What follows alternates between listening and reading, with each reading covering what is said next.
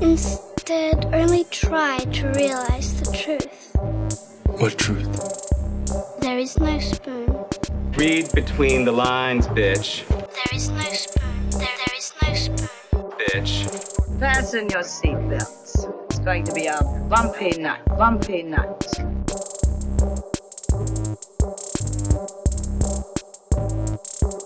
Saludos amigas y amigos, yo soy Mario Alegre Femenías Y yo soy Rosa Colón. y esto es Desmenuzando. Yes.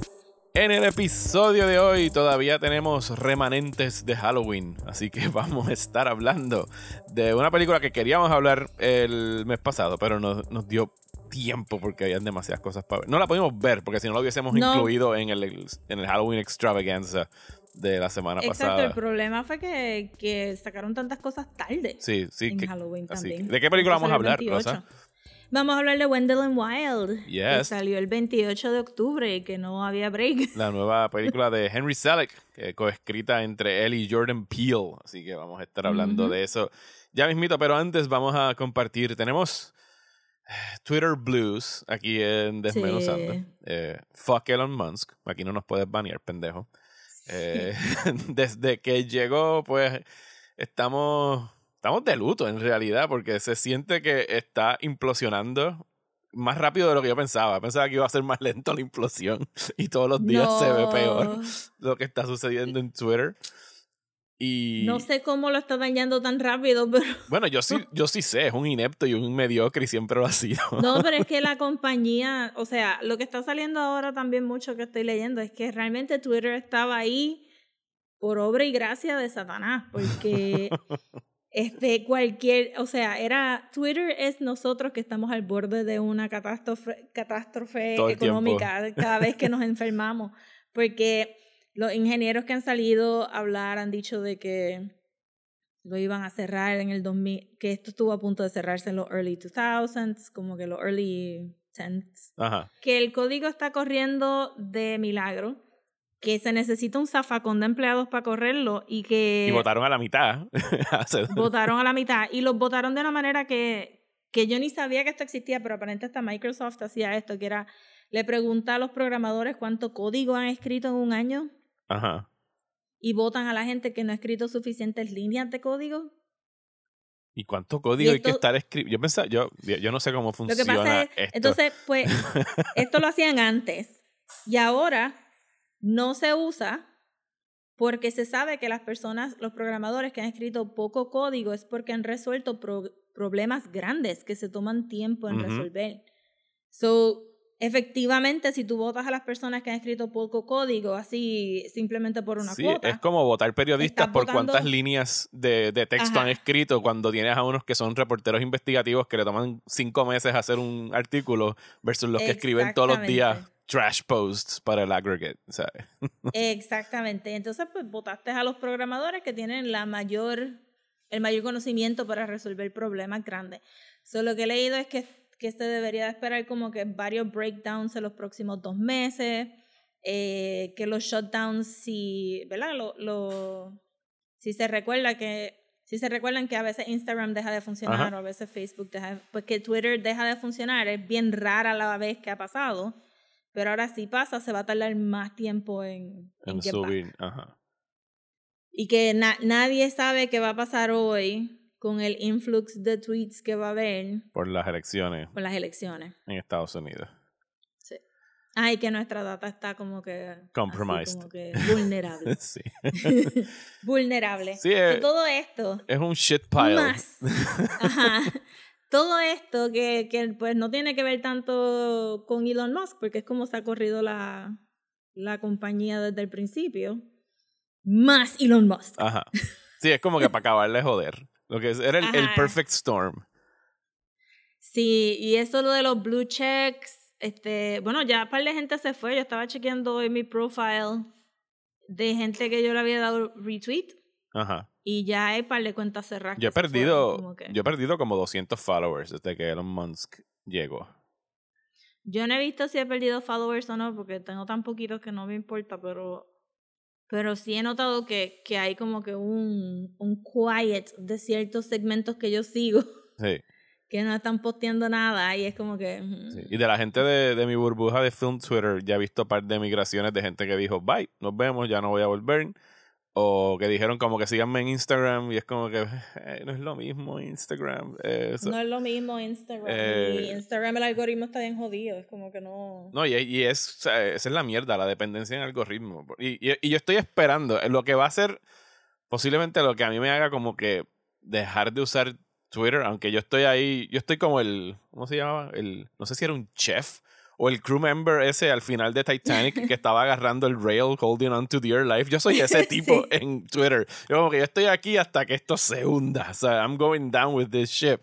Pero si de repente eh, este pendejo decidiera como que cortarle todo el, el ¿cómo se dice? El API, el cortar el, el que third party apps puedan utilizar Twitter, que lo- yo lo que uso es Tweetbot porque no soporto el app oficial. Ahí es posiblemente que digo que voy a estar usando esto considerablemente menos porque yo no soporto el app oficial de Twitter.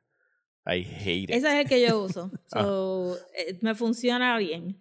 Pero yo me iría cuando ya la gente ya de verdad no tenga más, sabes, como que no esté recibiendo ni tan siquiera los pocos comments que recibo, pero no hay otro social media y no, ya yo tengo Instagram y tra- este y le doy bastante cariño a Instagram, pero el algoritmo es una porquería.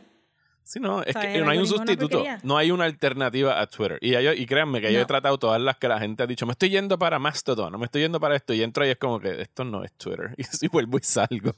Y no, no me gusta. Realmente no me interesa nada que sea server based, porque para eso está Discord y yo odio Discord. Ay, espérate.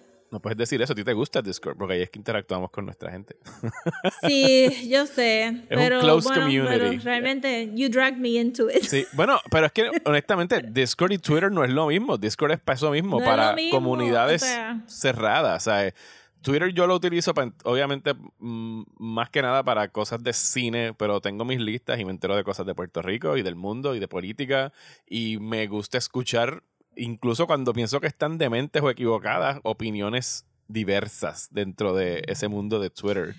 O sea, Sí, yo eh, no que yo exacto, la gente cuando las elecciones de Trump este la gente habló mucho de crear burbujas, pero y, y, y Twitter estaba en la conversación, pero la realidad es que tú no puedes hacer una burbuja en Twitter porque alguien le va a dar retweet Ajá. a otra persona que tú no querías escuchar au- desde un buen aunque sea tu principio. dunk on them, pero te vas a enterar de lo que están diciendo. Y te vas a enterar y puedes entrar al hashtag sin tener que follow ni ser friends de nadie. Puedes entrar a un hashtag y enterarte del chisme que esté pasando político, o de arte o cómic, Twitter o lo que sea. Y enterarte de lo que está pasando sin el commitment de follow a estas personas que sean con opiniones este, divisivas o bien diferentes a la tuya. Ujú. So, era un anti burbuja. Y, si- y la gente que usualmente decía como que no, pero es que, Twitter- es que no usas Twitter, ¿sabes? Como que uno de mis pet peeves con mis followers en Facebook es que no usan Twitter. Y yo quería que todo el mundo estuviera en Twitter. Y, y durante los años es como que se, tú decías, la gente se queja en Facebook y nadie lo escucha porque tú te quejas en Facebook y tus tus friends son los únicos que pueden ver tus posts. Y, no, y aún así no son todos tus friends, porque el algoritmo no decide que, a quién se lo enseña. Pero en Twitter tú podías taguear al gobernador y mandarlo para el carajo y le va a salir en el timeline, ¿me entiendes? No, nunca lo va a leer, pero el mensaje llegó. Le va a salir. Bueno, la persona que maneja la cuenta lo tiene que leer. Sí. Y O sea, ya yo no voy a poder un- cagarme en la madre a Luma todas las semanas y taguearlos de repente. y taguearlo. efectivamente. Exacto, o tener como que, ajá. Y, y era una comunicación directa. Y además de eso, tú tenías la idea de que si había una protesta, Twitter era el app que coge menos espacio, que es más rápido leer para los, los ¿verdad? Sí, Los- para el minuto a minuto, para los saber lo que está pasando, los exacto. updates. Y al final del día uno tenía, tú podías curate your timeline y tienes los lists que los puedes usar como que de una manera bien robusta, los puedes usar bien casual, de tener como que un mini timeline de gente específica y y tú tenías de todo. ¿Y qué, do- en qué otro web, en qué otro social platform tú vas a poder encontrarte con, qué sé yo, una arqueóloga que les dijo, a, que les explicó cómo los egipcios derrumbaban obeliscos en los tiempos este pre pre-cristiano para que gente en una protesta en Georgia pudieran derrumbar un obelisco que estaba que era este verdad de, de uno de los soldados de, o generales de, del Civil War. Es como que eso solamente pasa en Twitter, eso no pasa en Facebook. Facebook está lleno de screen grabs de Twitter. Así de relevante es. Sí, no, el, Este- eh, para mí face- Facebook yo lo uso única y exclusivamente como que para algunos miembros de mi familia y very, very close friends. Yo casi nunca entro a Facebook. O sea, yo comparto mis cosas en Facebook por compartirlas, pero son cosas más personales como que cumpleaños de mis hijos o ocasiones especiales. O sea, cosas que no comparto en Twitter. Twitter es el, para mí lo más sociable que hay y donde he conocido, bueno, tú. O sea, gente como tú, que yo te conocí por, por Gabriel y por Ezequiel y toda esa gente. O sea, si no fuera por Twitter, tú y yo no, tú no tendríamos este podcast. Porque yo he creado un Y- chorro de, am- de amistades y conexiones y, y cosas en términos profesionales, eh, o sea, eh, educativos. O sea, todas esas conexiones se han dado por los pasados 12 años es que yo llevo en Twitter. Algo así, creo que es mi aniversario de Sí, yo Twitter. llevo 13, desde el 2009. Sí, eh, ha sido por esa plataforma, porque así es que yo conocí, me, me acuerdo de cuando eran los Twitter Weekends y no sé qué otro hashtag aquí había que era Sí. local, o sea, eh, ha sido mucho tiempo y yo pienso que estamos acercándonos a, o sea, al fin de Twitter, por lo menos as we know it. Yo no sé en qué monstruo se va a convertir, pero como funciona la tecnología, yo estoy seguro que alguien, alguien sabe que está sucediendo esto y va a querer cash in on it. Y tienen que estar ahora mismo tratando de inventarse el Twitter killer o el Twitter alternative. eh, y lo estaremos viendo Pues es tan tarde, soon. honestamente. Es tan tarde. Y yo espero que esto también sea un teachable moment para todo el mundo de tech porque llevamos, llevamos casi más de 10 años stuck con la misma tecnología. La gente puede decir como que sí, teléfono nuevo, iPad nuevo, computadora Pero nueva, Twitter es etcétera, lo pero mismo, nuestro- básicamente.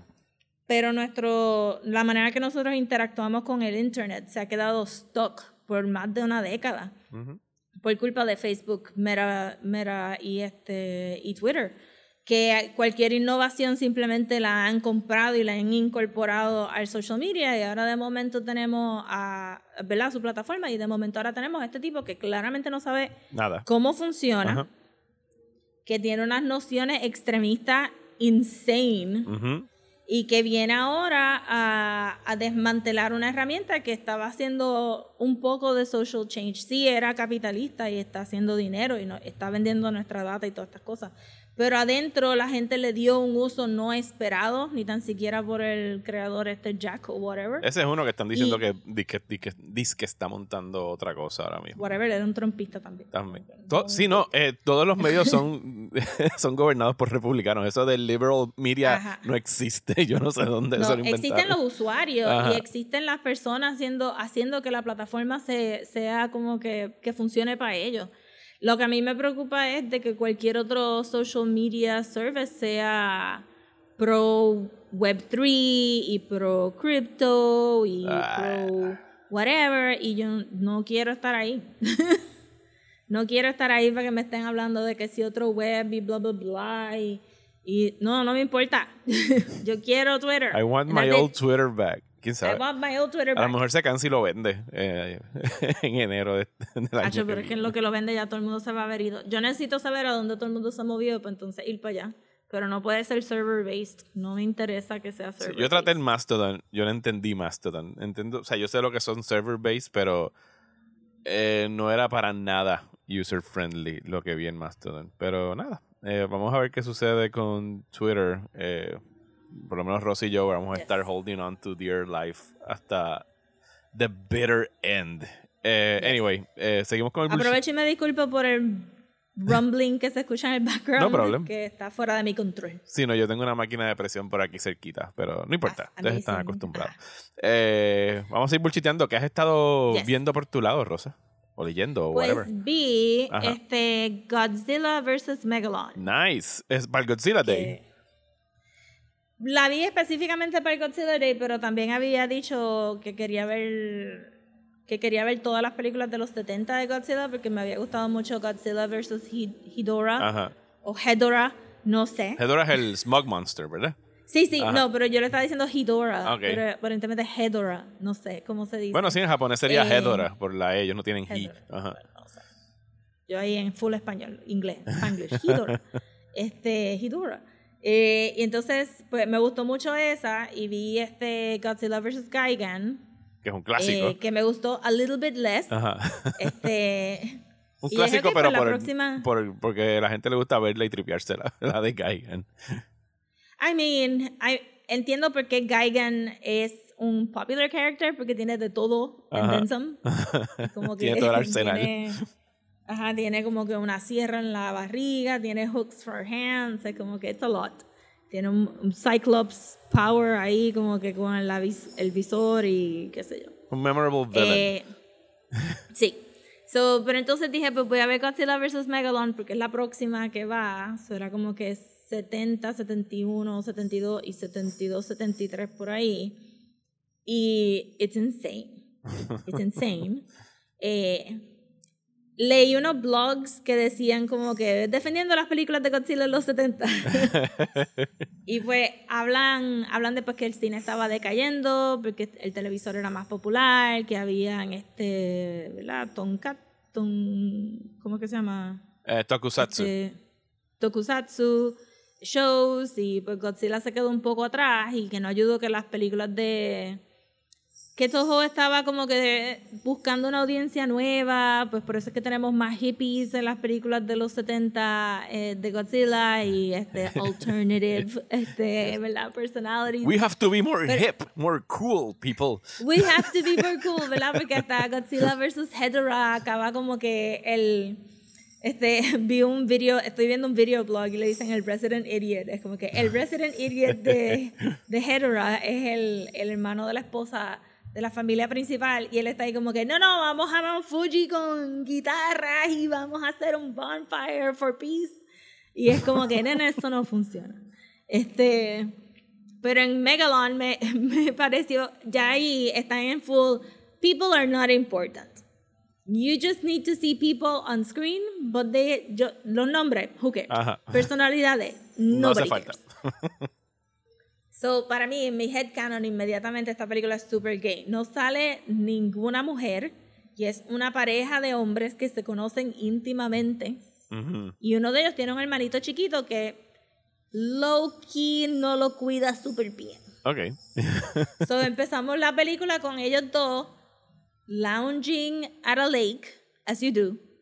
Este, nothing romantic about it at all. No. Para nada. Nada, nada. Super, todo super straight. Eh, y el nene está en el lago, en el contraption más fabulosamente adorable que te puedes imaginar. Tú sabes los los pedal boats que son como patitos. Ajá. Pues no. Esto era una mamá delfín y los pedales, o sea, los. Ajá. Como que los. Sí, Sí, lo, los lo que hace que se mueva. Ajá. Son baby dolphins. Ah, o sea que dan, dan vueltitas así en el agua. Cuando está, Sí. Ajá. Sí. y entonces en vez de pedales outright, pues con, con handles arriba. Ajá. Para que, para que los nenes chiquitos no llegan. Y la mamá delfín tenía hasta eyelashes. Oh my God. Y eran como que, mira, era la cosa más preciosa del universo. Y yo estaba como que, how much is this? How can we get one? Eh, I want it and I need it now. Y nada, la cosa es que, long story short, hay un Planet of the Apes like este eh, community debajo del mar que se, se llama Seatopia. Sure. So, como, como en la segunda de Planet of the Apes, que había gente que worship Que vivían debajo de la tierra. Ajá. Sí.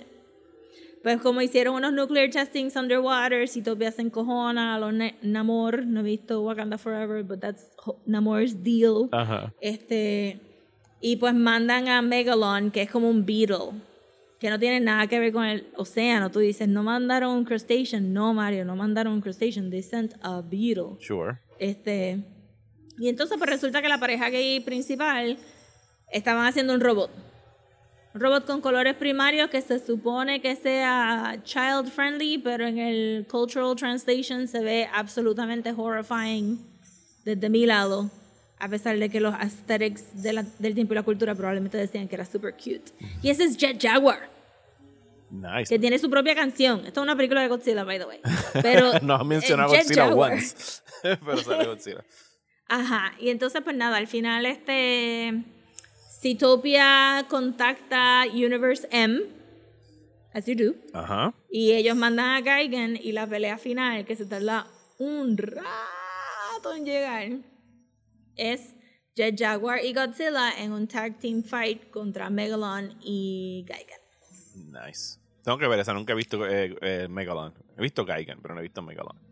Pues esta tiene el iconic este dropkick, Ajá. donde Godzilla entonces barre, barre la tierra con su cola. He visto el GIF. Mientras tiene su...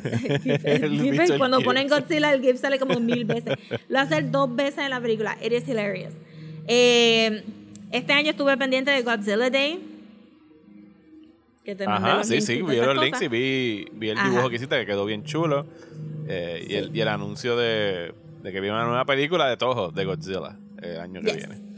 Y sacaron un short de Godzilla vs. Gaigan Ajá. hecho por, por al- alguien que trabajó en Shin Godzilla. ¿Este es el primer año Pues- que celebran Godzilla Day o es que nunca nos hayamos enterado? No, nunca nos enteramos. Ok. Yo creo que lo han. Sí, porque he visto como que. Eh, me compré una camisa. Hay una. hay- yo te lo he mandado, Cavity Colors, que tienen como que unos drops Ajá, ajá. de licensed stuff. Y pues me compré una camisa de Shin Godzilla del, del drop para Godzilla Day. Este, del Second Mutation. Y pues, este, nada, la cosa es que me enteré primero que hay un children's book que tiene un Chibi Godzilla, and I love it. Ok. Y el diseño de Chibi Godzilla está excelente. Y el presenter de Godzilla Day en Japón tenía una camisa de Chibi Godzilla que decía Roar arriba, bello. Eh, y también me enteré que el año que viene celebran el aniversario de Godzilla vs. Megalon. Ok. Pero entonces van a celebrar a Jet Jaguar y a Megalon. Eso está hilarious. So, prepárense para el año que viene a ver muchos robotcitos feos. nice. Sí, yo estoy curioso de ver qué va a hacer Toho otra vez con, con Godzilla. Yo pensaba que, digo, la última película de Toho de Godzilla fue hace bastante tiempo. Creo que fue Final Wars. Hace como 12 años. No me acuerdo de cuándo fue Godzilla Final Wars. Godzilla. Pues yo estaba buscando más o menos y, y yo pensaba que en los 80 Godzilla no había hecho mucho porque Bueno, hicieron tanto big deal de, ellos- de, la- sí. de los 90. Ellos regresaron en, en 1985. Godzilla 1985 es como que el soft reboot, donde se supone que es como que empezar desde cero con la Godzilla del 54. Y todas esas son una serie que son el. Estaba el Heisei era. Las- las de- hasta el 70 es el Showa era. Las eras en Japón son de Ajá. acuerdo al, al monarca que está en ese momento. Después vino el Heisei era, que fue del 84 al 95, y después el Millennium era, fue del 99 al, al 2014, fue la última. Vi ahora aquí en, en Twitter. Eh, y después tuvimos las de el, el Legendary Universe, que es el- lo que le dicen a, la- a las gringas, porque las hizo eh, Legendary Pictures. Y ahora va a haber una serie de Apple TV de Godzilla con Josh I'm sure que Brolin. Godzilla no va a salir nada. no tengo idea de qué va a ser eso. Pero estoy curioso de ver a quién van a tener de showrunner. No he buscado mucha información. Eh, A mí no me gustan las películas americanas de Godzilla y no me gustó Godzilla vs. Kong. Es que yo entiendo que el conceit es que tú tienes que ver a estos personajes humanos blunder through the movie hasta que entra Godzilla. Ajá. en el tercer acto. Pero sentí que como que nadie nunca ha pegado en Estados Unidos a hacer una familia interesante. Ah, no, la familia que escogieron para Godzilla es terrible. ¿Sabes? La de Terrible, Millie Bobby terrible, Brown. Y, ¿sabes? ¿Quién era? Es Vera Ese, y esa fue la segunda, ¿no? Porque la primera era este... Ah, sí, eh, Olsen. peor, era- Elizabeth Olsen con... Sí, los mejores characters los mataron en los primeros cinco minutos. que era eh, Juliette No, y Binoche que- y, y- Dios mío, el de Breaking Bad, se me olvidó el nombre. Realmente las películas tenían que haber sido de Ken Watanabe. Oh, sí. Entiendo, he was right there. Desde que en Watanabe sale Hawkins, o sea, y su asistente. Ajá, es como que porque tú no hiciste todas estas películas que fueran Monarch, este, investigando esta- estos fenómenos de kaijus por todos lados y ya está. Sí, los, ja- Japanese characters, los, los, los human Japanese characters, eh, no todos, pero la inmensa mayoría, los que usan en las películas de Japón son muchísimo más interesantes que los que salieron en las películas americanas. Eh, entonces, lo que yo he estado viendo por acá es Japanese related. He estado, he estado haciendo un concerted effort. Cu- Cuando empezó el fall season de anime, dije, bueno, yo siempre I fall behind on my anime. Y cuando vengo a ver, ah, ya está empezando el winter season y ya hay como que 15 episodios de otras series y yo, ay, otra cosa que no puedo ver porque hay demasiadas cosas para ver. Pero empezaron dos series nuevas que estaban entre las más populares y dije, ok, voy a aprovechar que todos estos apps ahora tienen simulcast y yo puedo estar weekly viendo un solo episodio de anime. Así que escogí dos eh, y he estado viendo dos series de anime. Una es Chainsaw Man, que está Yes. basada en un manga. ¿Estás familiarizada con Chainsaw Man? Sí, Ivia es súper fan de Chainsaw Man, no tiene el día y estoy saving it para verla de cantar. Está demente. Sí. Sí, es un horror manga que yo creo que se publicó entre el 2018 y 2020. Es otro, es otro típico Devil Hunter anime donde están estos muchachos que tienen que Go. Devil Hunting, pero el main protagonist con el que yo empaticé inmediatamente eh, es el Chainsaw Man. Es un muchacho, deja ver cómo es que se llama el muchacho del de Chainsaw Man. No me recuerdo. Yo realmente lo más que he estado ahí pendiente es a Pochica, creo que se llama. Sí, Pochica es el monstruito que tiene eh, adentro de él. Eh, trata de este muchacho que se llama Denji.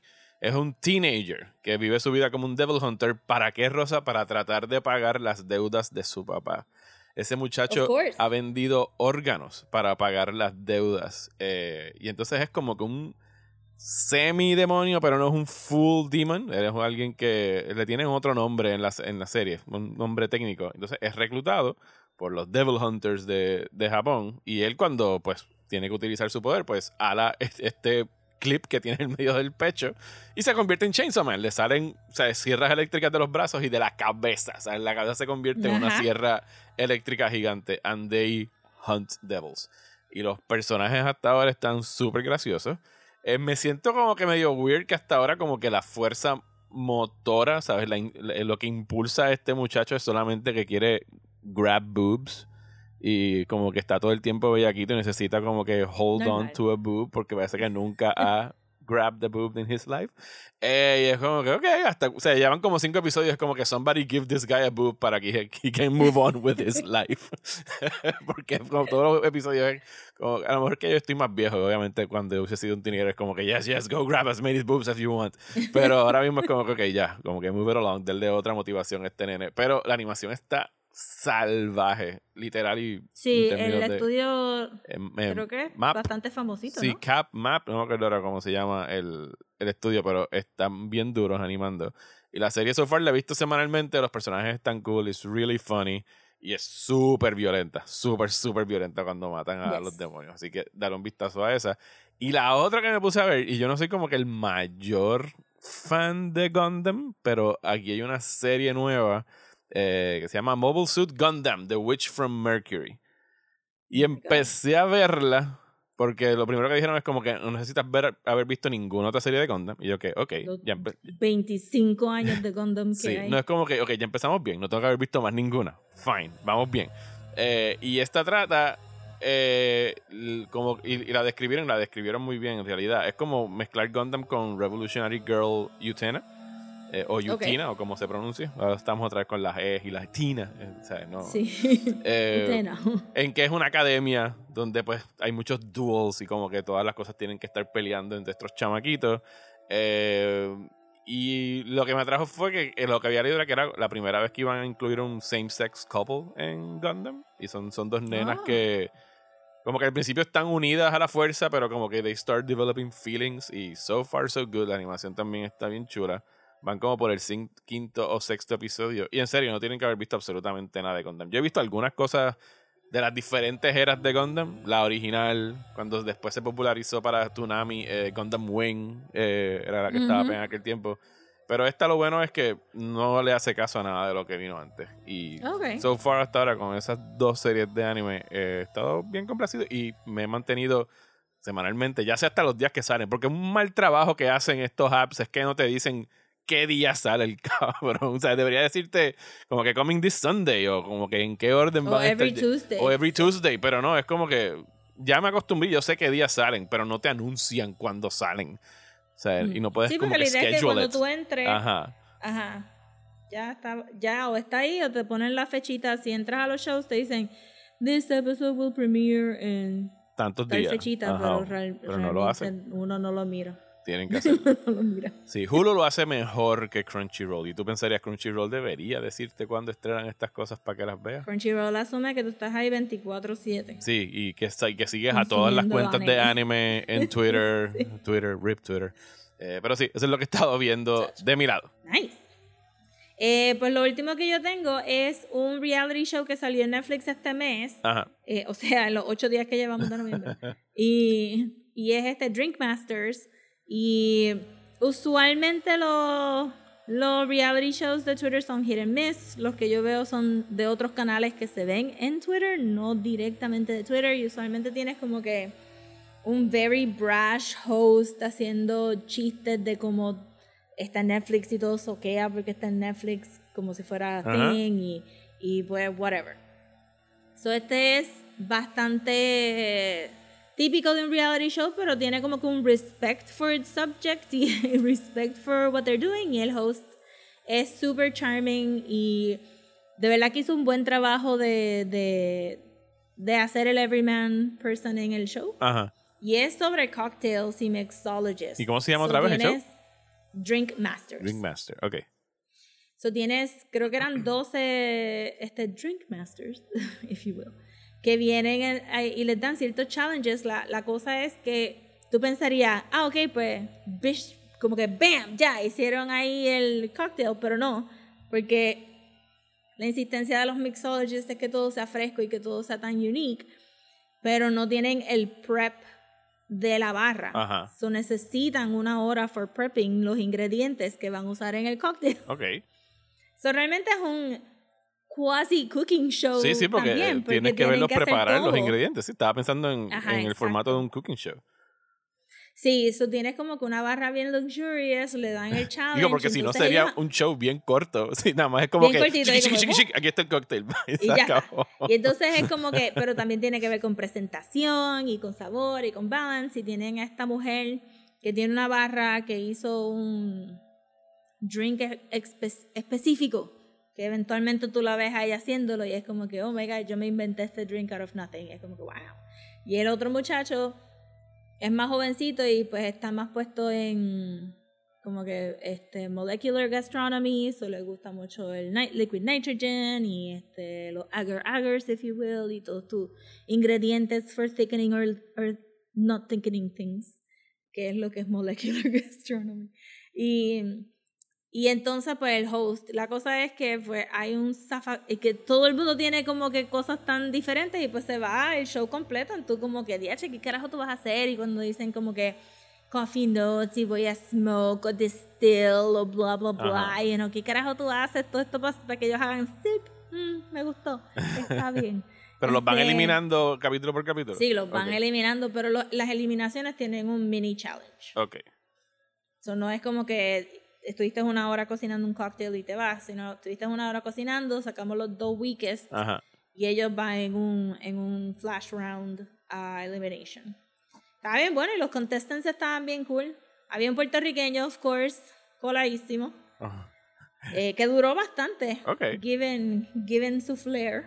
Este, ¿Trabajaba en ¿Y la factoría que- o algo así acá o no? Dicen dónde trabajaba. No, está en Las Vegas y mucho de la historia es porque se fue a trabajar afuera Ok. para poder mandar chavos a su familia qué sé.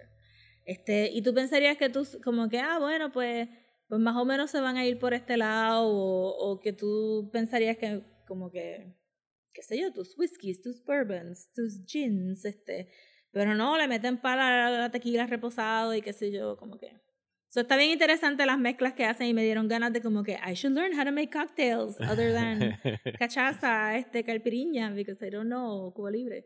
Este, y más nada. Pero entonces, este, si lo ven, estén pendientes al insane music drop de haber puesto salsa cuando están hablando de tequila. Oh my como que, God. What is happening? Why? Y dura un ratito también. Es como que, what happened to the music person? También el, el, con- el, el puertorriqueño se pasa haciendo pa, pa, pa, pa. Y Oh, el music person le pone el air horn detrás del pa, pa, pa, pa, y tú lo escuchas pa, pa, pa, pa. Oh, Dios. sea, como que, Dios mío, qué, qué, qué fun tuvo la personita este, Sí, de música está este fuerte. Pero está bien bueno, está bien bueno. Qué cool. So, Lo voy a buscar. Drink Master recomendar. en Netflix. Drink Masters. Eh, ¿Saben qué otra cosa pueden ver en Netflix? Wendell Wendell and and Wild.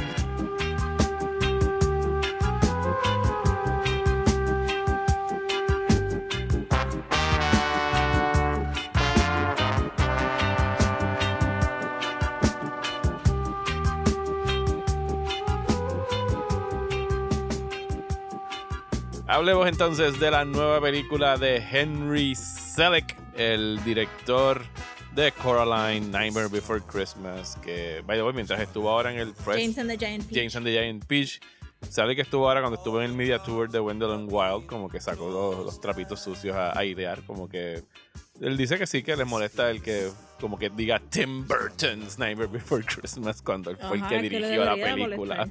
O sea, él- y lo dice como que no se convirtió en Tim Burton's Nightmare Before Christmas como hasta dos días antes de su estreno. Así que supongo que... Amazing. Y después Tim Burton hizo Corpse Bride y fue como que, jaja, ya vemos quién tenía el talento en, ese, en aquella Full. película. I mean, y este le tiene que haber dolido también. Yo me imagino a Tim Burton sentándose a ver Wendell and Wild con whatever children este has y haciendo como que Mm, this is so good. Háblame de Wendell and Wild, Rosa, que yo sé que estás enamorada de esta película, lo vi en tus redes. de verdad que sí, como que los primeros ocho minutos ya yo estaba como que, you guys, why aren't people talking about this goddamn movie? Porque salió demasiadas Este, cosas en octubre. Sí, pero está brutal. Este, a mí me gustó mucho Nightmare Before Christmas. Me encantó James and the Giant Peach. Esa la, la di duro también a James and the Giant Peach. Y, y Wendell and Wild tiene un, una historia bastante diferente que no, no la vamos a ver en otro lado. Ever. sí. Ever. Y, la manera como se desarrolla y se concluye y las motivaciones de los personajes y las motivaciones de los villanos. eh, sí, se nota la colaboración ahí entre Selick y Jordan Peele en el libreto. Eh, definitivamente está la huella de Jordan Peele ahí. Yo creo que Jordan Peele dijo, can I Sí. make a horror movie for kids? Pero con mi estilo y las cosas que me preocupan y me molestan. Y fue con eso es Sí, exactamente lo que estamos porque- viendo. pero el estilo era bien Henry. Ah, ¿sabes? no, no, Porque sí. Hay un montón de ecos con Coraline Oh, yes. bien brutal. Sí. Este, pero inmediatamente fue como que eh, eh, todo el, el set design es bien unique, es medio, sí, es medio este Coraline y Nightmare Before Christmas, pero diferente. Y el mero hecho de que empecemos la historia con una familia afroamericana que tiene un brewery Ajá. en un small town somewhere, este, brutal, porque Sí, son dueños de negocio, están en un, eh, pues, son parte de un pueblito que está flourishing y que a todo el mundo le va de lo más bien. que son líderes de comunidad. Ajá. que es un small town súper diverso, no son las únicas personas afroamericanas ahí, también hay este, gente de descendencia árabe, Hay también Native vimos Americans. indi- indigenous, ajá.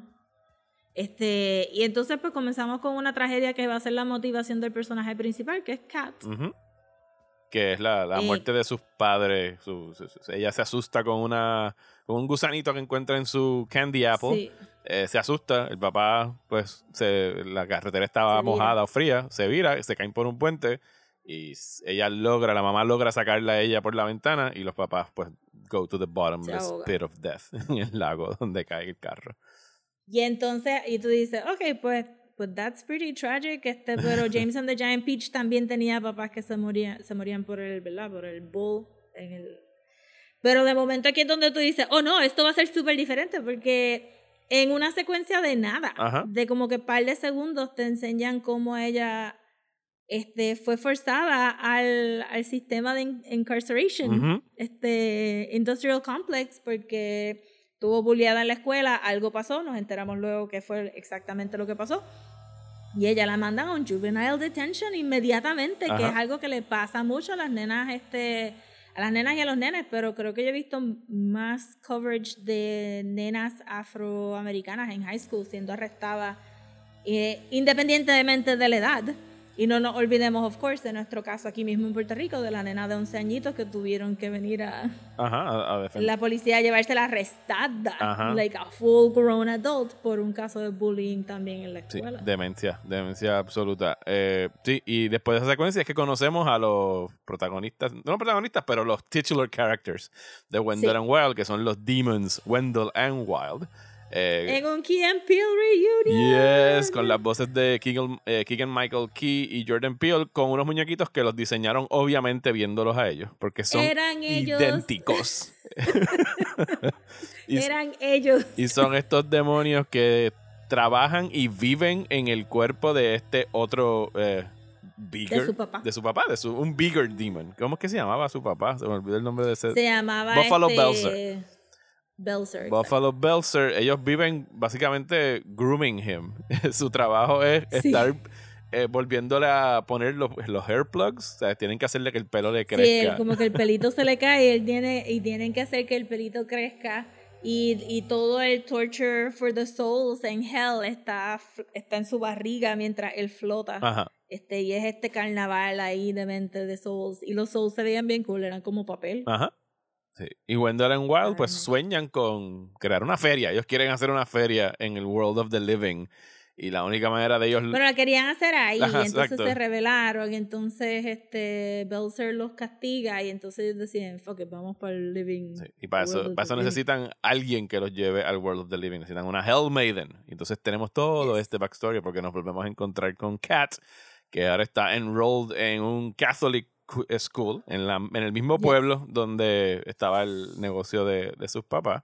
Eh, y ahí tenemos, ahí tenemos al, al Father Best, creo que se llamaba, que es este actor legendario. Classic. eh, ¿Era James Wong? ¿Era el que hacía? James Hong, perdón, que lo vimos. eh, que lo vimos en Everything Everywhere All at Once, que que lleva, he tenido un año también. lleva como, su, su van- en su IMDb tiene como 400 créditos, mínimo, una cosa así súper Sí. ridícula.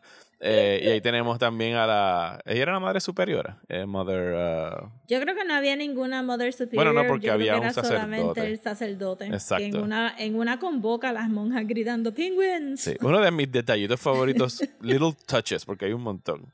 Eh, pero hay uno donde hay una escena, no voy a adelantarme, pero hay una escena donde hay una toma que recorren hacia una pared donde las, donde las monjas tienen como que su cuarto de tortura para niños. y entonces tienen como que todas las armas de tortura que utilizan, tienen jabón para lavar la boca y tienen Sí, todas paddles, sí. sí, Pero mi detalle favorito era, y yo me acuerdo porque yo estudié en escuela católica, que no es que tenían un borrador con el que le tiraban a los niños, es que tenían una pila de borradores así al lado del escritorio para siempre tener, como si tuvieran balas para tirar borradores a los chamaquitos. Porque a mí me tiraron con borradores en la escuela, yo no sé a ti. Oh, no. Sí, a mí me tiraron con borradores. No, las monjas donde yo estaba no tiraban nada. Yes, Eran más sutiles con su... No, tiraban borradores, tiraban tiza. eh, sí, eh, buenos tiempos aquellos. Pues a mí me gustó, me gustó mucho todo el setup del school, del Catholic School, porque se veía, este, y ahí es donde en- aprendemos un montón de cosas bien rápido. Y la película hace un setup que tú dices, I understand the setup, y de momento en dos segundos también te lo tumba súper rápido. So Kat llega, después de haber tenido un, un ride con el personaje indígena que vemos en, en pantalla, y entra al Catholic School y se encuentra con las tres nenas que serían las Plastics, Ajá. si viste Mean Girl o las Popular Girls, eh, que eran Siobhan, este... ¿Cómo se llama la otra? Anyway, Era sí, con- Wilma y no me acuerdo cómo se llama la otra.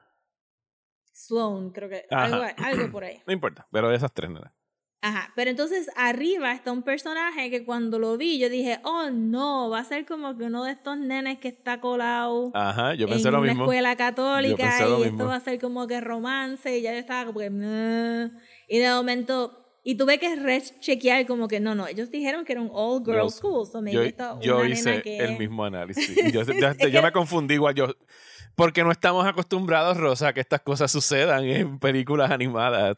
Exacto, so, imagínate todo, todo el somersault que tuvimos que llegar para aceptar que, oh no, es que tienen un personaje trans Ajá. en las películas. So, yo estaba, porque estaba ahí pasando por todos los tropes, de, ay, va a ser un nene colado. Sí, porque Y no, cuando, cuando el personaje de. Raúl empieza a hablar, yo digo, pero es que eso suena a un... Suena un voice actress femenino. O sea, no sé cuál es el voice actress Sí, que el, utilizaron. el, voice act, el voice actor es trans con pronouns he, him, so Ok. es, un, es un nene. Ok. Este, pero Pues sí, a mí también yet, me no pareció... sabía ese detalle. Sí, es que era- era- repetimos, o sea, los, los prejuicios creados en nosotros por la industria de cine era como que no nos permitía Ajá. aceptar que íbamos a tener un personaje trans en una película animada. No, y que el, tro, el, el tropo está ahí, que siempre tú dices Ajá. como que hasta en Dairy Girls, eh, hasta en Dairy Girls, el primo de Michelle este, está colado porque es muy frágil para la escuela de los nenes y lo pusieron en la escuela de las nenas. Este, pero sí que el tropo está que hay un nene siempre colado en el All Girls School for some reason, pero entonces eh, conocemos a Raúl y pues Raúl sin querer empuja, se cae un cantito de, de ladrillo, de, bloques. piedra, ajá. de, ajá, que de, de donde él estaba y entonces pues Kat tiene un flash como un spider sense Ujú. y, y pues salva a Shoban y, y entonces ahí tenemos un indicio de que Kat este, es más special de lo que uno pensaría porque es la protagonista. Ujú. Entonces tenemos el, el montage de ella, este punkifying, el uniforme estuvo muy bueno también. El soundtrack está brutal. El soundtrack está overall. cabrón, sí. Y, lo- y los needle drops están bien buenos también. Ajá, este estaba súper nice. Entonces, pues la vemos a ella como que tratando de sobrevivir, pero inmediatamente se apega a Raúl porque, ajá, Raúl es cool, we know this. Ujú. Y no quiere, este, no quiere ser Chopin. Y que tengo que decir que en términos de Raúl, la película fue bastante open en discutir como que, ah, no, hasta Raúl dice, no, no, yo era Ramona antes, ahora Ajá. soy Raúl y yo jangueaba con Chopin. Conocemos a la mamá de, de Raúl. Sí, eh, que entonces son mexicanos y o me- Mexican adjacent. Este, y tenemos como que muchos hints de Chauvin, este, dead naming este, a Raúl sin querer, este, la mamá hablando con alguien en el teléfono y enfatizando que es su hijo el que está ujú. pasándola mal en ese momento. Y, y un, pero que overall este, la película acepta y no pelea mucho, simplemente te da como que indicios de, ah, pues fue sin querer que Ujú. y la mamá él lo apoya y, y todo el mundo lo trata como Algo nene. normal, sí. Y, es, y, es, Ajá, y es una muy buena progresión de lo que habíamos visto con, con Katie en Mitchells vs. The Machine, sino que no es un... La película no es acerca de eso, sino que eso it is and that's it. Y, o sea, y todos los personajes siguen It funcionando it, sí. normalmente. lo por mencionan porque lo tienes que mencionar Ajá. pero no es este no es algo It's not a thing en la película. it's not a thing. Sí. yo diría que, que exacto entre así y así como que sentí que que sí hubo que eso es un buen ejemplo que tú traes que hay ha habido un progreso porque yo todavía siento que Katie lo- no lo mencionan enough Ujú. y que hay un poquito más de he- hesitancy con Kitty versus aquí estaban como que, ajá, Raúl es trans, olvídate, vamos a seguir con esto, pero Sí, con Pero Katie te lo dejan, te lo sugieren y no te lo confirman hasta literalmente la hasta última final, escena. final, sí. Eh, pero que- y, y que Este- sí, o sea, considerando cuánto tiempo toma hacer estas películas en stop motion, deben haber estado corriendo casi en paralelo, porque estas películas se tardan más que las animadas mientras las Sí. estaban haciendo. O sea que no es una respuesta a Katie ni nada por el estilo, es No, no, es sencillamente simplemente algo que se está dando. Parece que en la industria animada solamente, porque no lo estamos Sí. viendo en otras cosas para niños. Sí, yo pensaría que este que es un progression de, de eso mismo, de, de están, no están reaccionando a each other, están reaccionando a la sociedad. Ujú. Y las dos han sido películas para Netflix, que sabemos que pues, También. también. ha tenido todo el Chappelle of it all eh, y lo que le han caído en chinches por eso, así que no sé si están tratando de decir como que, ah, mira, nosotros también hacemos eh, estas cosas. Yo creo que, que, Netflix no le iba a decir nada a Jordan Peele también. Ah, no, ¿qué carajo le vas a decir a Jordan. Peele? No, pero, y el, el logo que sale, al- o sea, salen varios logos al principio, pero esto fue un Monkey Paw Production. Ajá, Esto no es fue de la casa de él. ajá. Netflix. Ajá. es de la casa de él. Netflix está distribuyendo también, fue lo que yo sentí. ¿no? Es un- Sí, ellos nada más están y compraron los distribution rights. Exacto. Y entonces, este, que también, exacto, buscando el hashtag después de la película, caí en par de gente posteando, ¿verdad? Este, gente que trabajó en la película, pues posteando sus storyboards y whatever. Y, te, y, y encontré la cuenta de, un, de una personita trans animadora que trabajó en la película. So, el, el diversity está en la película y está Behind the scenes. también. Sí, que siempre es importante y que no, no siempre los- nos enteramos de, de esa parte de la producción. Exacto. Y entonces, pues la película corre y tenemos este. al- vi muchas quejas de que había. de que el plot estaba stuffed. Ujú. Pero yo sentiría como que. Está un poqui- Sí, está, está little, poquito- está a little bit stuffed, sí. Está a little bit stuffed, pero también siento que no, no es que vamos a tener un sequel. No. No, vamos a sí, tener. no están setting up nada para que venga después otra cosa. Exacto, era que, que todos los todos los cabos se atan al final, pero hay muchos, hay muchos cabos. Sí. Sí, porque aquí se... Pero no me molestó. No, no, no, porque tenemos obviamente lo que está sucediendo con Kat, que quiere, pues, todavía se siente culpable de la muerte de sus papás, se quiere reencontrar con ellos, eh, se- o sea, eh, eh, tiene que establecer un trato con Wendell Wild para ellos tratar de revivir a sus papás y ayudarlos a hacer el Hell Maiden que los va a traer al mundo de los vivos.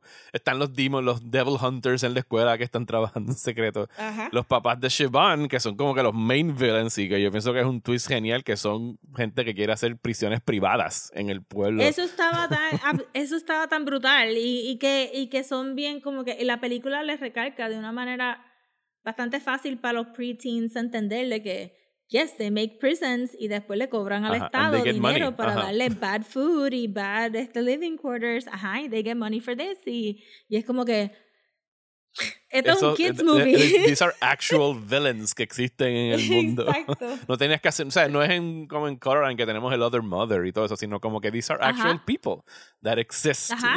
And they are villains, they are very bad people. Y que las personitas jóvenes que estén viendo la película probablemente viven en un town donde hay Una una, prisión, ajá. un private prison y ajá, es como que...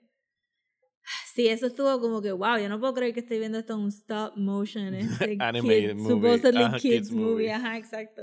Y, y entonces, sí, y se puede sentir un poquito stuff, pero, pero no me molestó y al final todo funciona súper bien y tiene muchos hijinks y tiene...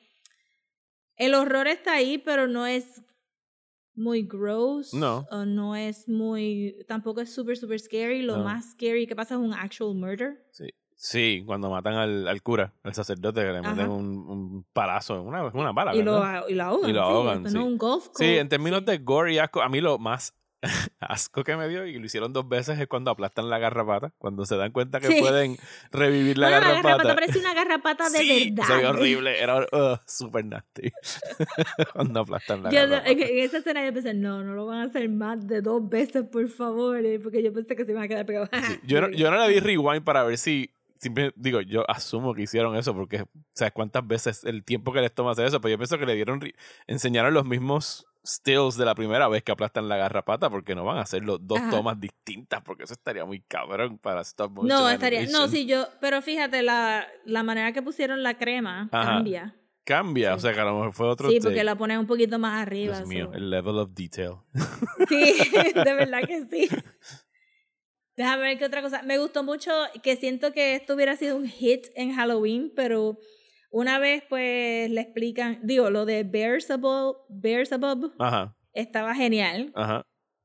porque, que era el teddy bear que necesitaba para hacer el Ajá. summoning. Y la voz estuvo genial también. Este, y ¿Quién todo era la voz de Beelzebub? Eh, a ver si lo tienen aquí No en los sé. créditos. Pero era, era perfectly childlike. Phoebe Lamont se llama el crédito, o sea, no sé quién es. También esto, esto es una película que está populated with voice actors. Sí, eh, no, necesariamente estrellas de cine. actor. Ajá, Ajá. exacto. Y este Keegan y Jordan Peele han hecho extensive voice acting work también. Angela, ah, mira, no sabía que Angela Bassett era Sister Healy. Sí, Angela Bassett es la otra Hell Maiden. Ajá. Este, pero que tampoco está build como que, hey, mira, ven a ver a Angela Bassett. Este, sino que otra, otro actor en el bunch. O sea, a mí me molesta cuando cogen eh, actores solamente para poner el. como Chris Pratt para Super Mario. Here we go. Ajá, solamente para escucharlos como que y traer como que el prestige a la película y a mí me distrae cuando los escucho a ellos. O sea, yo prefiero Sí. que sean professional voice actors que se dedican a esto y que no me estén distrayendo de la película. Ajá, y que pueden hacer de verdad mucho con sus voces, no simplemente su voz. Ajá. Y ya está. Eh, pero exacto. Me encantó. eh, que creo que si lo hubieran sacado un poco más temprano en Halloween, esto hubiera sido un actual Halloween thing. Que es que la marca que las identifica como un Hell Maiden es una boca, como un tatuaje de una boca en la mano. Y cuando she pledges allegiance a. When she pledges allegiance a, lo- a sus demonios, Ajá. a Wendell and Wild, se hace como que, que en el knuckle, en el knuckle del índice está lo, la naricita del esqueleto y ella Ajá. se tapó la boca de cierta manera. Eso quedó genial y yo pienso que en Halloween eso hubiera sido Un perfect the costume. costume. Ajá. Tienen que tirarla más temprano Eh, en, en octubre. Lo que pasa es que ya salió, creo que salió a mediados de octubre, pero theatrically la pusieron en Estados Unidos. Acá no la Ay, no dieron. sabía que había salido theatrically Sí. porque vi mucha gente en Twitter pidiendo theatrically. Sí, lo que pasa es que Netflix nada más hace los theatrical runs en pequeños cines como que Los Ángeles y Nueva York y es nada más para Oscar qualifying runs que Sí. tienen que Pues Yo espero que, que entre a los Oscars porque Yo- it deserves it. Debe entrar, o sea, este año yo siempre cuando, cuando voy a ver que va a entrar en los Oscars, yo digo, ok, ¿qué hizo Disney y Pixar este año? Lightyear no la van a nominar. Turning Red probablemente sí. Hay una película animada de Disney. Ah, bueno, sí, sale ahora. Strange World sale ahora en noviembre. Eh, creo que. Turning Red sería el único. Pero películas animadas este- este año tendría que ser Turning Red, Wonderland Wild y ¿cuál fue la otra que yo pensé los otros días que tenía que ser un shoe para animación? Eh, de verdad que no me acuerdo. Tú habla en lo que yo busco porque había una que salió este Sí, año que no me me recuerdo yo tampoco, pero siento que sí, Turning Red sería un good competition y Turning Red estaba excelentísima, so está, está ahí para ganar y, y merecida esta vez, no como las otras veces de Disney. Pero Ah, eh, Wonderland- la de Pinocho de Guillermo del Toro que sale en diciembre. Pienso que también tiene buen Mm, chance. I'm Las reseñas están bien Este, no, buenas. esta Dice que hablan del fascismo y cosas así, esa de Pinocho. sure it is great, pero eh. este pero esta estaba, o sea, lo- los set designs, los character designs, este y realmente estamos viendo que what we want to watch es personal specific stories de diferentes clases de personas y Turning Red y Wendell Wild van de mano en mano al final del día. Aunque una sea horror y la otra sea, digo, las dos tienen body horror al final. Sí, y la última se convierte en, en. Monster Movie al final, ya en Monster Movie. Exacto. Pero tienen mucho que decir y este, ambas tienen mucho que decir de su cultura y de su, ya sea cultura americana o cultura asiática, whatever. Pero son unique stories, o está bien si están, este, ¿verdad? Peleando por el mismo Oscar, it's fine. Ujú. Pero yo espero que esta entre porque de verdad está bien, la animación está absurda también. Sí, no, la animación está brutal, me, me encantó el diseño de los personajes, me gusta cómo, ya como que han- digo, y vemos, o sea, me gusta que todos los personajes tienen como que esta silhue- esta grietita bajo Tú sabes los ojos. que es esa línea, Eso ¿verdad? es donde ellos cambian las, las boquitas y los ojos Sí. y todo eso. Pero en esta película decidieron que no iban a mask it y que iban a ser bien open de que estos son constructed characters. Ajá. Sí, porque, Porque usualmente Laika lo borra en computadora. Porque los borran, No usan, lo borra en computadora. O sea, en todas esas de, de Cubo y todas esas han borrado esa- esas cosas Sí. frame by frame lo borran para que no se vea. Y aquí se lo dejaron puesto. Se lo dejaron puesto. No es tan solo cost effective, es que you're not fooling anybody. Ajá. Este, Es animación y esta es la técnica de los animación que... que- utilizamos. Porque si notas, este, a, a los que tienen las caritas más anchas, tienen la línea debajo que es para cambiar, ¿verdad? Este, La- a los que no saben qué estamos hablando. Stop motion. Estamos hablando de stop motion, pero estamos hablando del- de, de, de la manera que Laika empezó a hacer sus personajes, que era con 3D printers y rapid prototyping machines. Bueno, y lo hacían Este- desde... Yo me acuerdo que Henry Selick para Nightmare Before Christmas también había múltiples caras de Jack Skellington que iban sí, cambiando. había múltiples caras, pero Laika es el que trae la idea de si dividen la, la cara en dos, en, pues en ojos entonces y boca. Ajá. Como que este, pueden cambiar los brows en combinación con la... Pueden cambiar los brows en combinación con, con el lower part y entonces tienes muchos más facial expressions sin tener que print toda la cabeza. Pero eso so- funciona, este, funciona solamente para algunos personajes y algunos, si, si notas este Wendell, creo que es el de Keegan, Ajá. Que tiene la cara más finita, la línea está debajo de, del jaw. Ok. Porque ese sí hay que cambiarle la cara completa porque sería una pieza media chiquita. Pero lo noté inmediato porque me recuerdo haber visto como que el behind the scenes de Paranorman y de Coraline. Y que sí, que pasan el trabajo de borrarle esa mierda este Frame by frame. Sí. Y aquí siento que they really went for a character design que no tuvieron que hacer eso porque no es distracting. No, no lo es. O sea, y todos y todos les quedaba como que inmediatamente debajo del ojo y como los ojos eran como una semiluna hacia arriba la mayoría de ellos, pues se veía bien natural que quedara en esa área como que el, el Sí. corte de la cara. So, de verdad me, me llamó mucho la atención y, vi- y lo considero como esta otra cosa que es diferente, like, ellos no van a venderte el artificio de que estas cosas se van a ver super smooth y well made, se ve cómo están hechas eh, los personajes.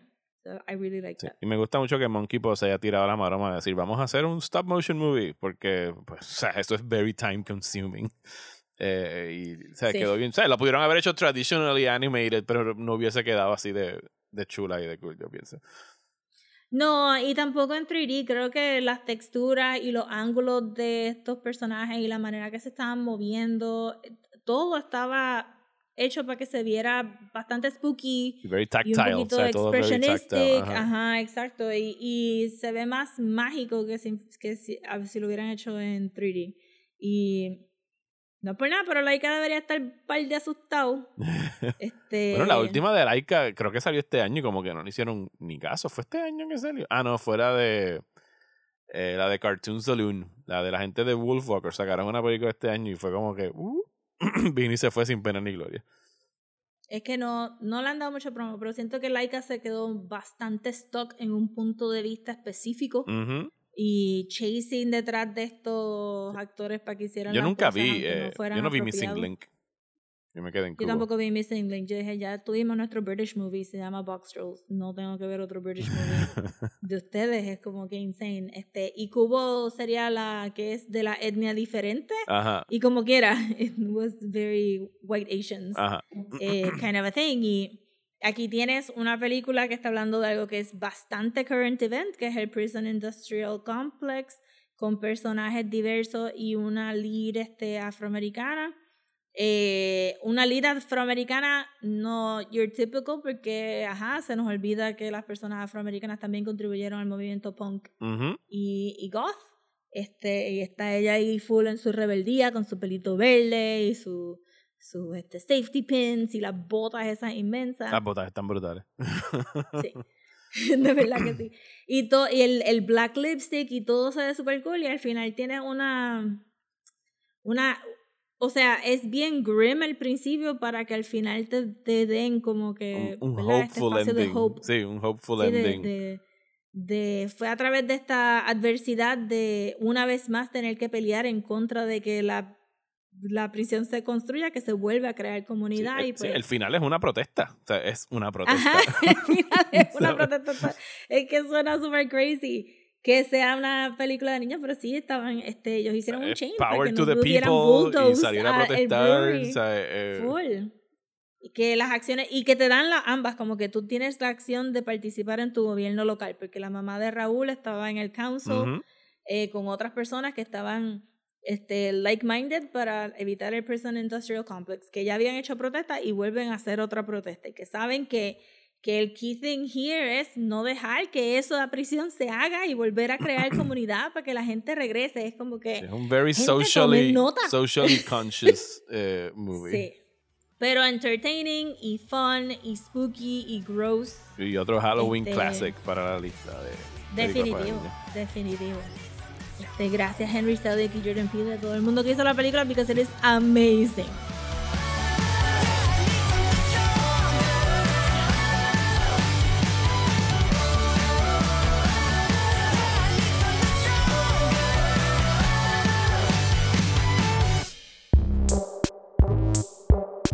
Y hasta aquí este episodio de Desmenuzando. Muchísimas gracias por escuchar. Regresamos la semana que viene con qué, Rosa. Vamos a hablar por fin, Ajá. por fin, de Marcel the Shell with shoes on. Otra película de stop motion. tener- No, no fully stop Sí. motion, pero un stop motion No, character. bueno, yo creo que, bueno, yo creo, yo pensé que era 3D. Era pero 3D hecha animation. Para que se viera. Ah, ok, sí, bueno, que era en computadora. Sí, sí, sí, sí, sí. Es verdad, es verdad. Pero un animated movie, en parte. Sí, es un animated movie. Another beautiful, charming character. Yes. sí, Rosa tuvo una doble tanda este weekend de, de esas dos películas. Así que vamos a estar hablando de Marcel the Shell with the Shoes On. Está disponible en VOD. Eh, así que muchísimas gracias por escuchar. Rosa, ¿dónde nos pueden conseguir en las redes sociales?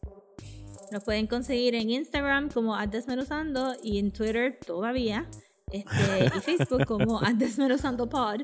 Y si nos quieren mandar un email, puedes, pueden hacerlo a desmenuzando el podcast a gmail.com. A mí me encuentran en Twitter, en Instagram. Y sí, sí están ya ahí en Mastodon como Mario Alegre. y a mí me pueden conseguir en Twitter hasta que explote, como Comics y en Instagram y Facebook también. Muchísimas gracias y hasta la semana que viene en Desmenuzando.